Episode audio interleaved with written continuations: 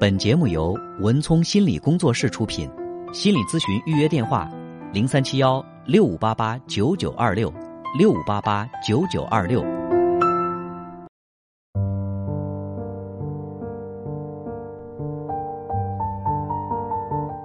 好，接下来进入我们今天的咨询师的故事。在节目进行的过程当中呢，也欢迎大家继续拨打零三七幺六五八八九九八八来参与我们的节目。有请我的搭档高翔。文聪好，听众朋友，大家晚上好。我们在这里将以咨询师的身份跟大家来讲述案例，同时我们会对来访者的个人信息予以保密。嗯，那今天呢，我想和大家分享的这个案例呢，是一位二十九岁的女性来访者的求助。嗯她求助的问题是，结婚三年了，一直没有怀上孩子。嗯，为这个事儿呢，她的老公、她的婆婆都特别的着急。对这。是一家人的大事儿。她其实也挺着急的，但是她到医院去做了检查呢，大夫是说没有什么问题。她的这个身体生殖系统是没问题的，那大夫就建议她的丈夫也做做检查。嗯，但是她丈夫一直对于做检查这个事儿很抗拒，然后呢就咬定了一定是她的问题，甚至她丈夫呢会对这个大夫说：“你看看是不是她的输卵管不通啊？去给她做做这个疏通输卵管的这个手术吧。嗯，呃然后呢，她怎么这么笃定呢？对她老公认定了是她的问题，为什么会这么笃定？就是因为在结婚前，嗯她老公知道了她一段历史，就是在跟这个老公谈恋爱之前呢，她是交过一个男朋友的。哦，后来两个人因为各种各样的问题就分开了，她就跟她老公在一起。她和她老公在一起，她老公呢就问说：“哎，我们两个是不是都应该彼此的坦白一些呢？就是说，你在我之前有没有一个什么感情的经历？”女孩倒是也真的挺坦白的，她对老公说：“我有。”然后她老公就一直在追问细节，就是你们什么时候认识的呀？谈了多少年啊？然后是一种什么样的交往状态呀？就问的特别特别的细致。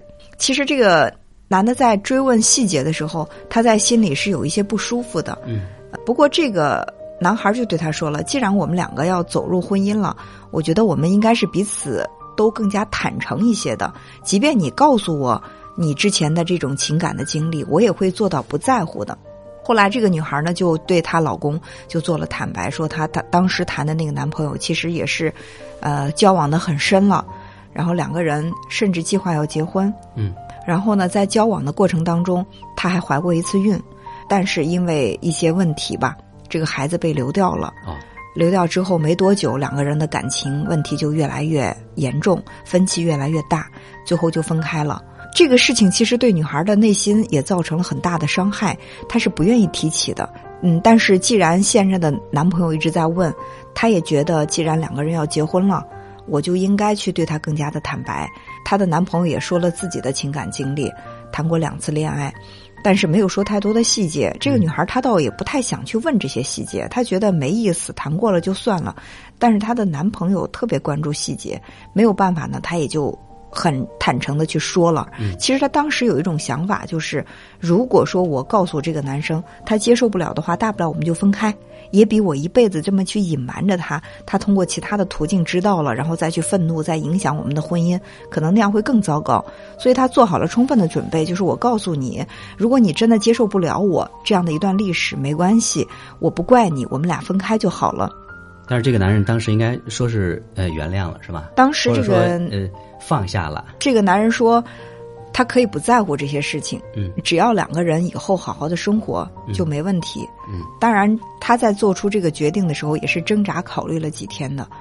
啊、后来这个男人就说：“既然我承诺你告诉我之后我不会在乎，那我也兑现我的承诺，我不在乎。”没多久，两个人就走入到婚姻了。其实最初两个人的状态还是不错，他们两个之间呢还是彼此信任的，嗯而且呢也能够做到相亲相爱吧。就有一段甜蜜期。但是过了没多久，她就发现，她老公总是去追问她过往的那段经历，呃，就是哎，你当时那个前男友如何如何，她总会把这个话题提起来，这就让这个女孩在心里面觉得挺痛苦的，因为每每提起过去，她就感觉自己像是被扒光了衣服站在她的这个丈夫面前一样。嗯因为那些事情她是不想再一提再提，但是她的男朋友对这个事情特别的感兴趣。当她不愿意说的时候，这个丈夫就会说：“我都原谅你了，你还有什么不愿意告诉我说的？告诉我的呢？”就是他摆出来的一种姿态是：你有了这么一段污点，这样的一段黑历史，我还愿意去原谅你。其实我是对你特别的大度包容的，你应该对我感恩才对。对，但是这里边其实很明显能感觉到，这是男朋友的这种。站位就已经发生改变了，这是作为一个上位者说，我对你是原谅的，嗯嗯，呃，我是比你的位置要更高一些的，嗯嗯，这这本身就充满了一种不平等的这个意味，知道吧？而且这种不平等的意味似乎是有很大的催眠作用。嗯，时间久了之后呢，这个女孩也慢慢的觉得，哎，我是不是就真的是对不起他？他能够这么原谅我，是不是，呃，就真的我应该感恩吧？慢慢的，她的这个地位也就开始。越来越低，越来越低，似乎觉得老公能够原谅我这样的一段经历，对我来说呢，我就应该去珍惜，哪怕他有的时候对我表现出来一些不尊重，我是应该能够承受的，或者说，我理应去承受这些。他就用这样的一种概念在催眠自己。时间长了，他们之间的这个关系就不知不觉的地位发生了很大的改变。对，就是一个是高高在上的审判者，一个是在不断的提提被提起黑历史的一个这个罪人。对，你看这本来是这个平等的相爱的两个人，后来这关系慢慢就发生改变。其实这就是来自于说那一段这个女孩子的历史被翻出来。嗯，所以你要对一个事情，你特别的去关注它的细节，你能够做到完全不在意吗？就是这个男孩，他其实，在结婚前，他的行为和他的承诺是有很大的矛盾的。但是这个女孩，她当时忽略了这个矛盾，她就觉得你问就问呗，只要他愿意跟我结婚，就证明他真的不在意了。或者说，这个男孩他在结婚前，他也觉得自己是可以做到不在意的，但是结了婚之后，他发现做不到。直到他们两个一直说备孕要孩子，但是呢，这个一直怀孕不顺利。嗯，那这个男孩就把这个所有的罪责全都推在这个女孩身上，说是因为你之前有过堕胎的经历，嗯，所以说造成了你现在怀孕困难，不是我的责任，一定是你的责任，尽管大夫。反复的去做检查，大夫得出的结论都是这个女孩子没问题，没问题。但是他是不相信的，他觉得问题一定出在这个女孩身上，他不愿意去做检查，所以这个女孩就会越来越痛苦。本身呢是有一种别人接受了我的黑历史这样的痛苦，现在又多了一道罪责，就是人家想要孩子，我连个怀孕的功能都没有，我更对不起她，所以每天都在家里活得像一个就是低眉顺眼的一个这个罪人似的，嗯，然后随时准备迎接老公。对他的这种审判，这让他特别的痛苦。直到他来向我求助的时候呢，已经表现出来一种很强的这种抑郁的情绪。他说：“我不知道我现在该怎么办。”而且他问我：“他说我向他坦白到底错了吗？就是我难道如果把他隐瞒的结结实实的这段历史，甚至我还可以去做一个什么处女膜的修复，把自己。”完全伪装成一个纯洁的那个女子的形象，是不是我就可以得到她更多的尊重了呢？嗯，我不知道高翔是怎么来看这件事情的。呃，那我感觉他们之间的这个关系的形成是相互的。也许从最初的时候，这个男孩准备接受他的时候，他在心里他是在意的，但是比起。现在当下这一刻，他没那么在意。为什么随着日子的推移，一天天三年过去了，他会越来越在意？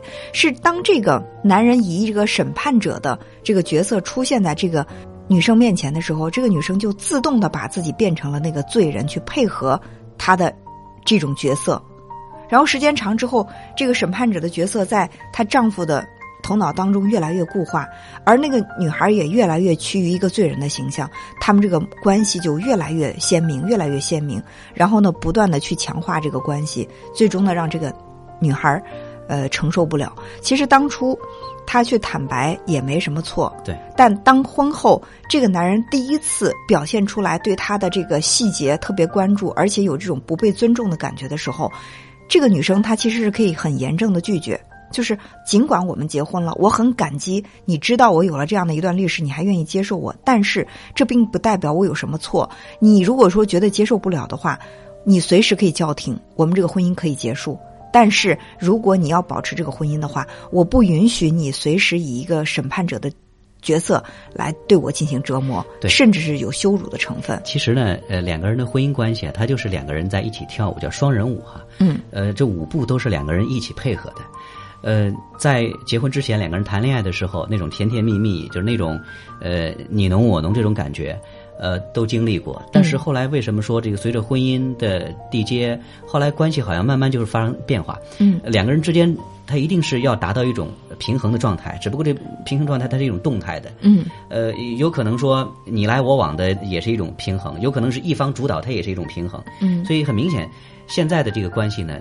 男人在这个家庭里边，嗯，他是具有决策者这个作用的，嗯，女人是属属于一个依附性和顺从型的，嗯，所以那这其实它也是一种平衡，但是女人在这个关系里边，她其实是越来越不舒服，嗯，所以就是这个关系它其实也是需要调整。文聪，你刚才其实提到的很好，就是当第一次这个男人想要再一次尝试你你要深挖你过去的那个历史的时候，你可以去叫停，你可以去拒绝，嗯，那也也许当你明确告诉对方说我不允许这样。那对方他也就知道说你底线在哪儿，也就不会说在这个问题上去喋喋不休。嗯，其实再一个呢，我能看到一点就是，这个男人他看起来好像很强大，在主宰他们之间的关系，但是其实背后这个男人他是很弱的，就是他对于这个关系里边过往的一些事情揪着不放，他就是为了在关系里边能够占据一些主动。对他其实在反复的去确认，到底我是不是真正的打败了我妻子。心目当中原来的那个男人，你看他好像就一次一次在比较，说跟你前男友相比，我是不是更优秀？嗯，好像会有这样一种这个需求。嗯，呃，在给自己做确认。对，为什么要不断的去确认这个事儿呢？是因为他自己不自信，这个女人选择他是因为爱他，或许他一直觉得你之所以跟我在一起是退而求其次的选择，是因为你跟前一段感情不成，所以说你出于无奈才选择了我。他会这么去评价自己，所以呢，他就会更加的在意你之前跟那个男人是怎么样的，嗯，然后就不断的去问这些细节。问过之后，他其实也是一种自我的折磨，对，折磨过自自自己之后，他会觉得心里不平衡，然后我要再用我的态度去折磨你。其实这是一种，真的是他折磨折磨自己，再折磨折磨自己的妻子，他也不快乐。尽管他是一个审判者的角色，这个审判者当的也很痛苦。对，呃，再一个，从一个细节当中也可以看出这个男人的这种退缩。嗯，呃，医生的话已经明确告诉他说妻子是没有问题的。嗯，那对于两个人来讲，那如果都做一个检查，男人去做一下检查，看一看他的这个生殖系统有没有问题，那对于这个问题就会有一个更好、更全面了解。嗯，但是这个男人他对这个问题是回避的。嗯，他不去是吧？甚至我在想，有没有一种可能就是。他期待这个不孕的时间长一点儿，来加重这个妻子的罪责感。这样的话呢，他会觉得，哎，你亏欠了我很多，你让我这么多年都没有要到孩子，最终要到孩子之后呢，会觉得你会念着我对你的好，你不仅仅伤害了我的感情，而且呢，也让我在要孩子这方面受到了很大的这个曲折，然后以此来对这个。女人形成道德绑架，然后能够更牢的去控制他的感情。那再一个，从另外一个这个维度来讲，有可能说这个男人他也担心说，万一有一天真是检查出我自己的问题会怎么办？我情何以堪？我可能会很难去面对说我表现脆弱的这个时候。所以这个案例啊，我觉得可以有这两方面的思考，就是在面对呃我们的现任的时候，关于我们和前任的交往。我们到底应该坦白到什么程度呢？就这个度是应该去把握的。你说刚才高翔说到了，说我的历史跟你有关系吗？一定或多或少的是会有一些关系。就是即便是我们，我们也特别想知道我们所爱的眼前这个人他之前有什么经历。这种好奇是一定会有的。好奇是可以有，但是。一则我可以告诉你，嗯，二则我我也可以不告诉你，这是我的权利。另外，即使说我告诉你了，但是我也不允许说你因为这个为由头，一次又一次的去挖掘我的过去的历史。对，就是我告诉你到什么程度是我的自由，那么你能够接受到我什么程度是你的自由。我不会因为你不接受我。而对你有什么怨言？但既然我只告诉你到这一步，你能够接受得了，我不允许在婚后的生活你一次次的去扒光我，然后让我就这样裸露在你的面前，去没有一点尊严。对，如果早一点开始去拒绝的话，我相信他们的婚姻不是不会到最终走到这样的一步，就让这个女生她就真的严重到要抑郁的状态。其实，对于别人给你的这种伤害，无论是有形的还是无形的，我们随时都有叫停的这种权利，而不是把这个权利交给对方，一次次的去侵犯你。包括到现在，其实我觉得很简单的处理这个问题。如果你真的觉得，呃，这个怀孕有困难是我的问题，或者说你还对我过去的那段经历耿耿于怀的话，我们现在依然可以结束这个婚姻。但如果你要如果舍不得，我也舍不得的话，请我们都去遵守彼此给对方的这个规则，好好珍惜。嗯。本节目由文聪心理工作室出品，心理咨询预约电话：零三七幺六五八八九九二六六五八八九九二六。